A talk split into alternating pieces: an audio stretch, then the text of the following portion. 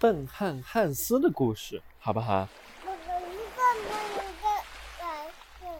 好，乡下呢住着一位年老的乡绅，他有三个儿子，老大和老二很聪明，他们都想去向公主求婚，因为公主曾宣布过，要找一个最能表现自己的人做丈夫，所以这两个年轻人准备了整整一个星期。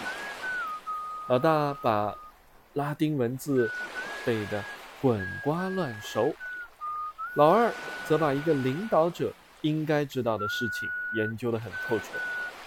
临出发前，父亲还给他们俩每人一匹漂亮的马。这时，乡绅的第三个儿子过来了，因为他很笨，人们都叫他笨汉汉斯。笨汉汉斯大声说：“我也要去向公主求婚。”爸爸，我也要一匹马。爸爸，我也要一匹马。这完全是胡说八道，乡绅说。结果，乡绅只给了汉斯一只公山羊。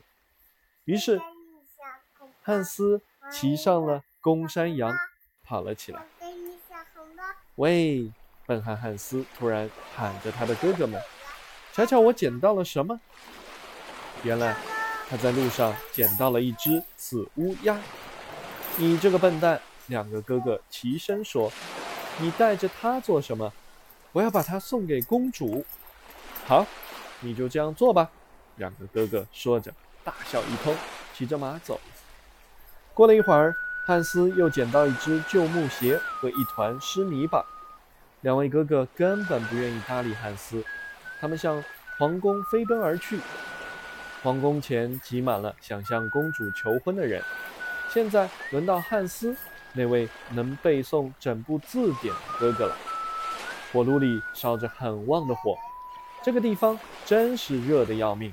他说：“一点儿也不错，因为我今天要烤一只小鸡。”公主说：“糟糕，她没有料到会碰到这个话题。”本想讲几句风趣的话，却一句也讲不出来了，一点儿用也没有。出去，公去啊！公主生气地说。于是她只好走开了。汉斯的另外一个哥哥同样被公主骂了出来。现在轮到笨汉汉斯了，这儿真是热得厉害。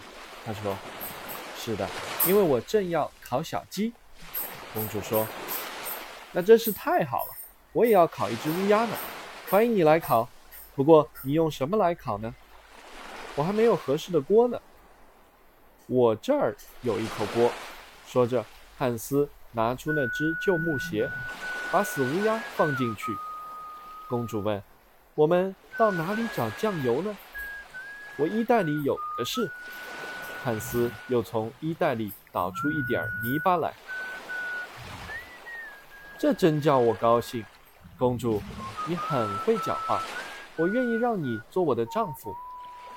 就这样，笨汉汉斯娶到了公主，后来他还得到了一顶王冠，高高的坐在国王的宝座上。